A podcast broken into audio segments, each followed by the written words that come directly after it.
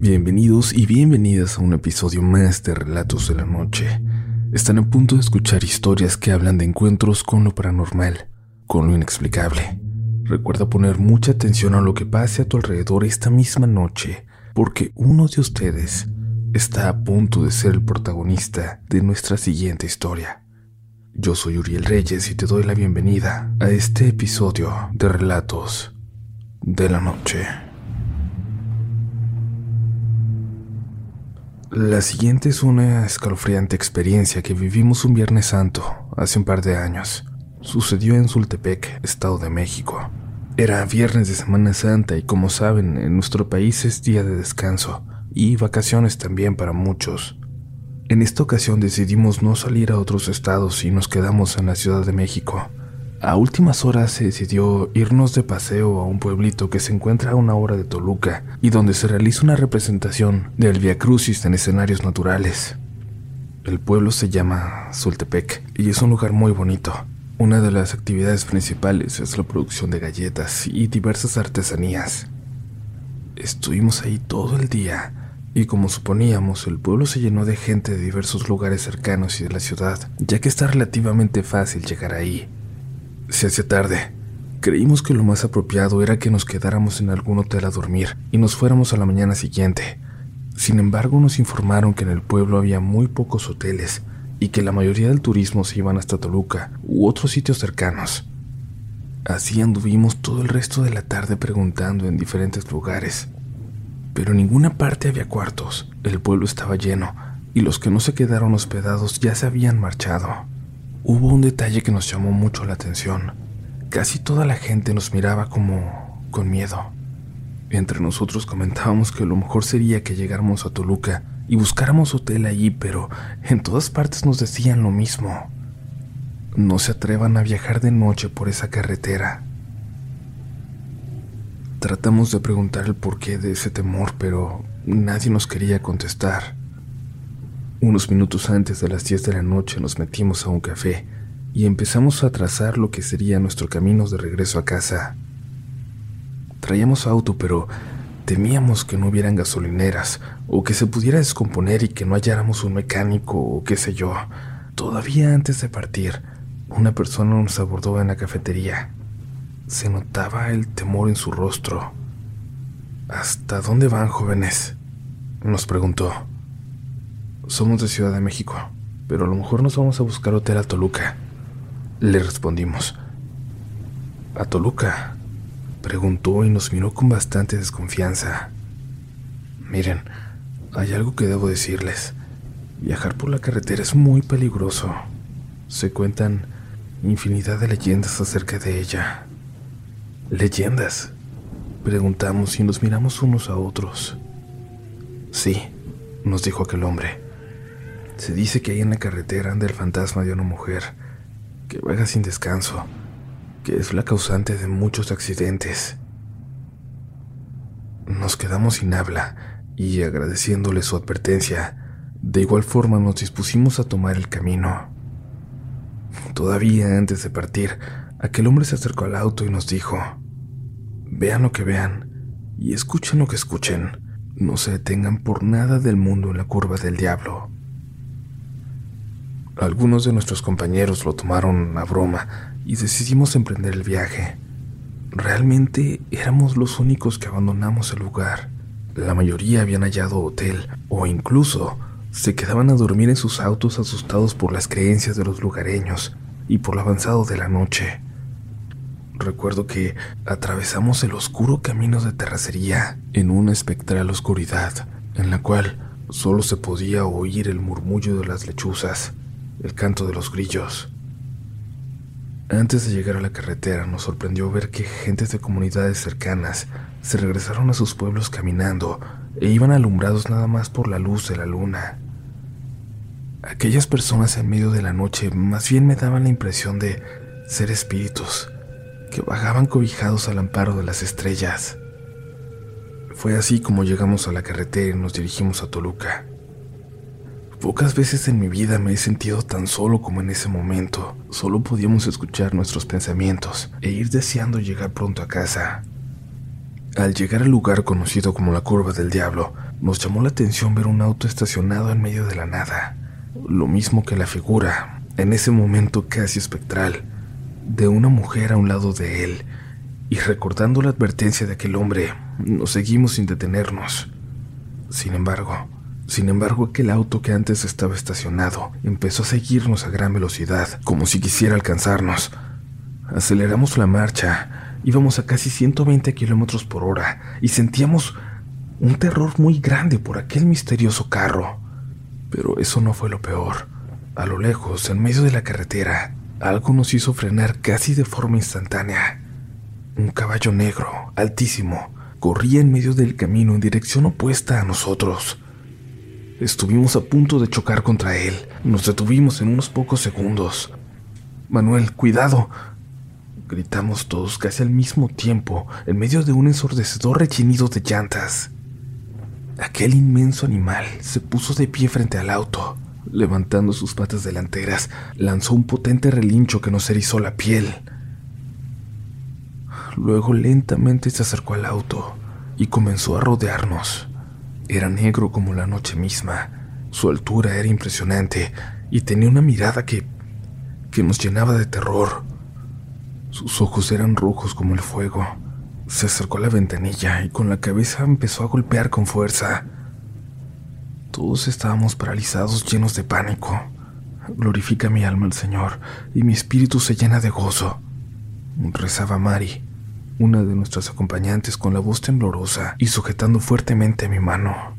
Tranquila, no va a pasar nada, le dije casi susurrando, mientras Manuel deslizaba lentamente su mano en la palanca y el pie en el acelerador, al mismo tiempo que una especie de vapor salía del hocico de aquella diabólica bestia. Estábamos de verdad muertos de miedo. Sin embargo, la reacción de Manuel fue echarnos en reversa Rodeamos aquella bestia y huimos de ahí a toda velocidad. En unos minutos que se nos hicieron eternos en ese momento, llegamos a la gasolinera más cercana. Nos bajamos para intentar calmarnos y cargar gasolina. Una persona nos vio tan nerviosos que se acercó a nosotros y le contamos lo que nos había pasado.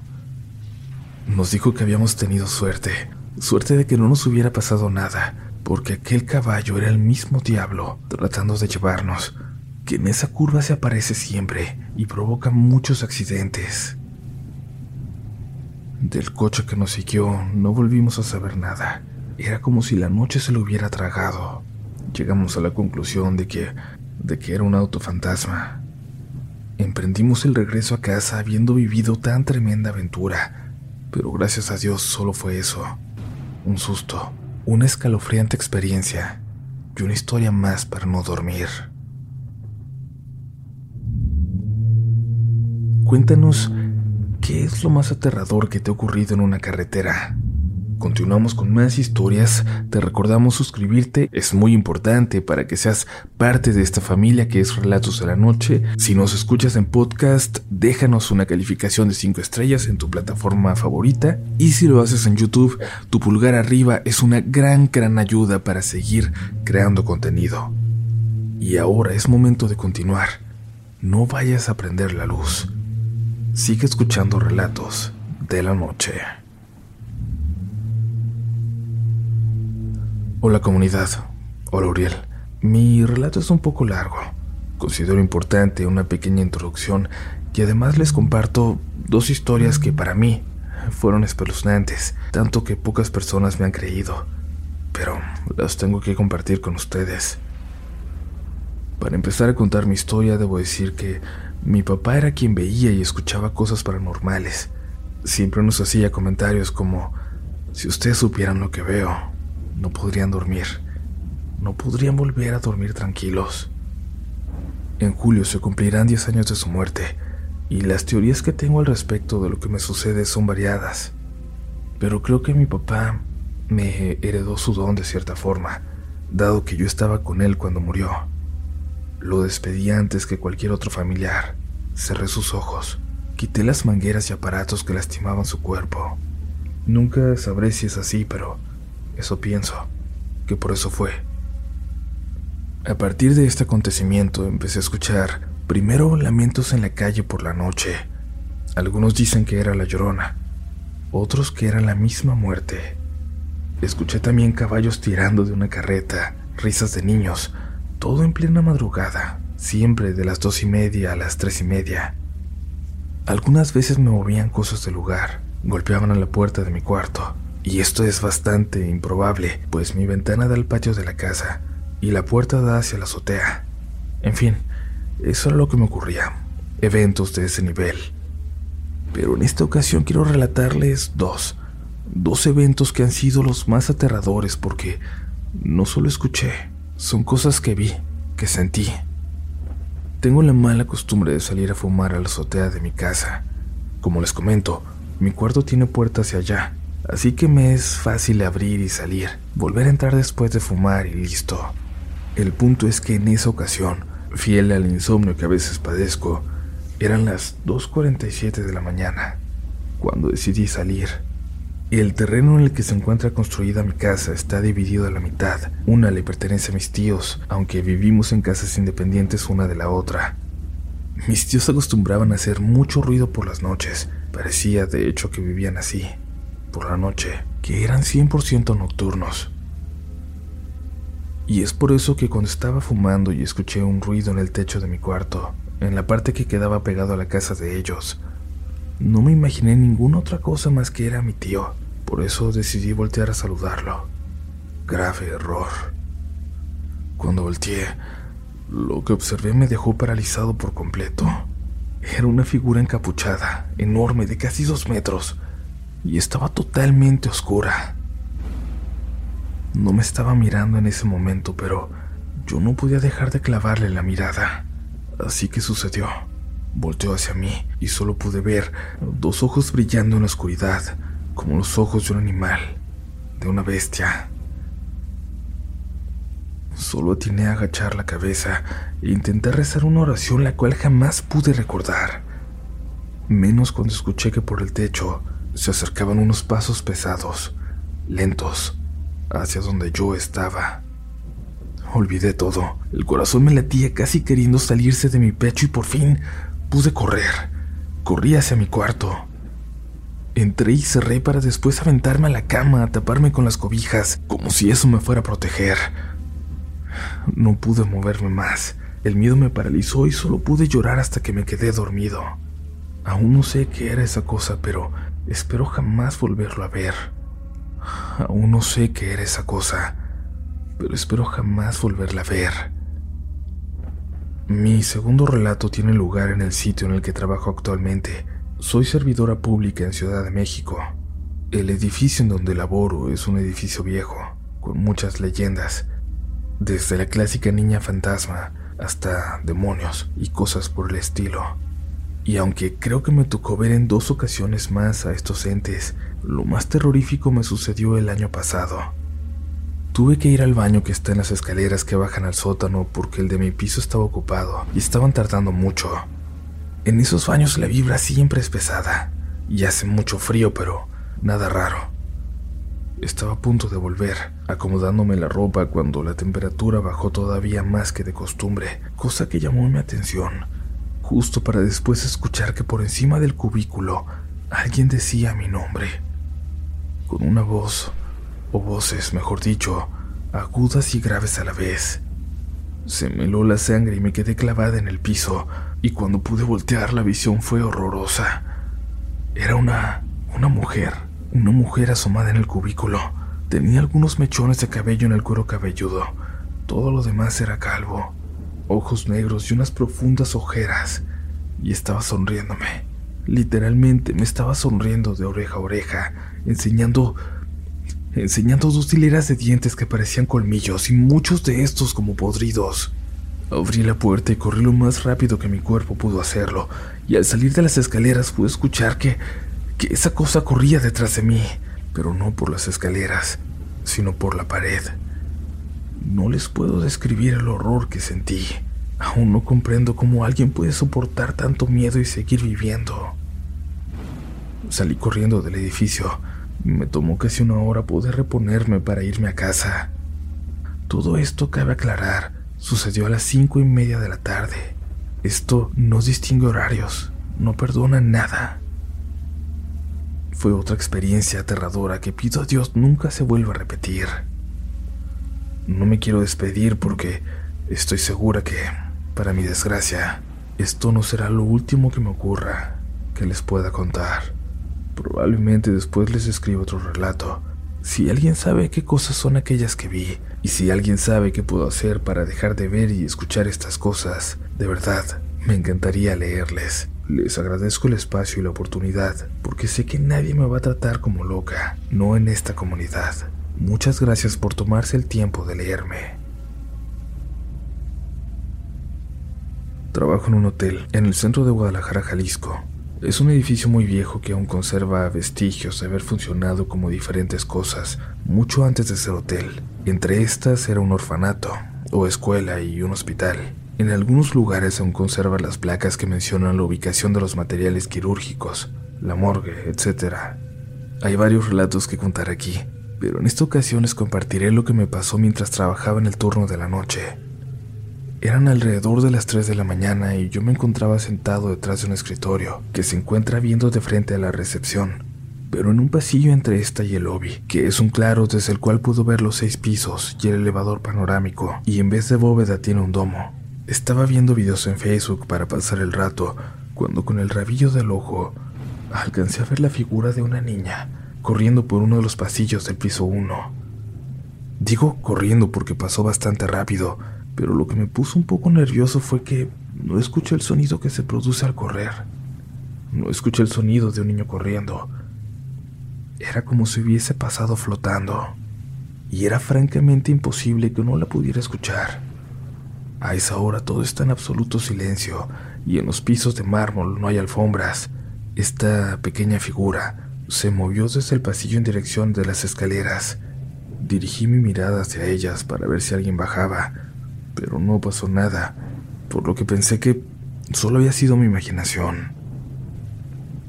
Seguí con lo que estaba haciendo, pero no pasaron ni 60 segundos cuando de las escaleras bajó una niña pequeña, una niña de alrededor de unos seis años. Su cabello era liso y negro y le cubría un poco los ojos. Su piel era clarísima y vestía un camisón blanco que le cubría hasta los pies. Yo me quedé petrificado, y por si fuera poco, la niña se dirigió hacia donde yo estaba. No podía verle los pies por el camisón, pero no hacía ningún ruido al caminar. Yo quise salir corriendo, pero mis piernas no me respondieron. Me quedé pegado a la silla. La niña siguió caminando y se detuvo frente a mí. Solo el escritorio me separaba de ella y empezó a hablar de una manera bastante extraña. No logré entender nada de lo que me dijo, pero quise tranquilizarme y pensar que se trataba de la hija de algún huésped. Aunque se viera tan tétrica y le dije, disculpa, pero no te entiendo nada. ¿Estás perdida? Entonces guardó silencio y asintió con la cabeza. Yo me encontraba muy nervioso y aún así llamé a mi compañero quien estaba en uno de los sillones del lobby, descansando los ojos como dice él. Le pregunté si podría acompañar a la niña a su habitación y no sé si por lo adormilado que estaba, pero no notó la apariencia de la pequeña, o simplemente no le importó. La tomó de la mano y se fue con ella. Yo me quedé allí, tratando de entender qué había pasado y si en realidad solo me sugestioné. Cuando mi compañero bajó, me dijo que le había llevado hasta la habitación 108 y que al llegar, aún ni siquiera tocaban la puerta cuando la abrieron, y dentro había otra niña, una de alrededor de unos 11 años. Esta al abrir miró a la pequeña y le dijo, Hermana, ¿dónde estabas? Tenía mucho miedo. Y acto seguido la pequeña entró, de la mano de su hermana y cerraron la puerta detrás. Cabe mencionar que mi compañero sí alcanzó a ver que había gente dormida en las camas de la habitación, pero por la oscuridad no vio cuántos eran, así que no le dio importancia y bajó de regreso. Me platicó todo esto y yo no le mencioné nada a él de lo que pensé que era, ya que él es bastante susceptible de tener miedo de cosas paranormales. El resto de la noche transcurrió sin novedad, pero al llegar los compañeros del turno de la mañana, a las seis, bajaron dos hombres de entre 30 y 40 años y entregaron la llave de su habitación diciendo que saldrían a trabajar. que podían pasar a limpiar la habitación cuando quisieran. Vi que la llave era de la habitación 108, por lo que volvió a mi mente la niña y lo que pasó, y se me ocurrió decirles, oigan, anoche como a las 3 de la mañana se le salió una niña del cuarto, anduvo rondando por todo el hotel hasta que mi compañero la acompañó de regreso, sin el afán entrometerme, pero tengan más cuidado, gracias a que su hermana seguía despierta es que pudo entrar a su habitación de regreso. Cuando les dije esto, Ambos se voltearon a ver frunciendo el ceño y contestaron, es una broma, ¿verdad? Nosotros no traemos a ninguna niña. Venimos solos por parte de una empresa a trabajar. Uno de ellos soltó una breve risa nerviosa, reforzando lo que su compañero decía, y se retiraron a trabajar. Yo me quedé helado en ese momento. Ya no dije nada más a los huéspedes por obvias razones, pero hasta la fecha sigo sin entender ¿Qué fue lo que en realidad pasó? No encuentro ninguna explicación. Esto lo compartí con mis compañeros de la mañana, pero jamás le dijimos a mi compañero de la noche lo que pasó, y es que sabemos lo miedoso que es. No habría podido recuperar la tranquilidad. Bueno comunidad, espero les guste este pequeño relato y cuando lo lean, u ojalá lo escuchen, me compartan ¿Qué hubieran hecho ustedes en mi lugar?